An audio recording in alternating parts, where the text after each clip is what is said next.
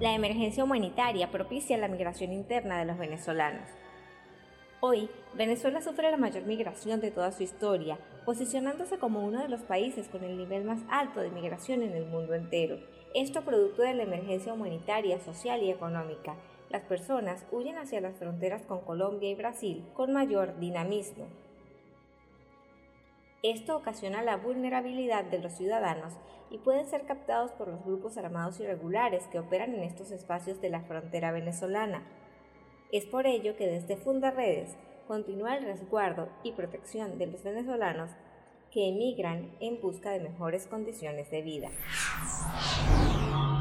Tú también puedes ser un defensor. Documenta, denuncia y difunde. Fundaredes haciendo tejido social fundaredes.org.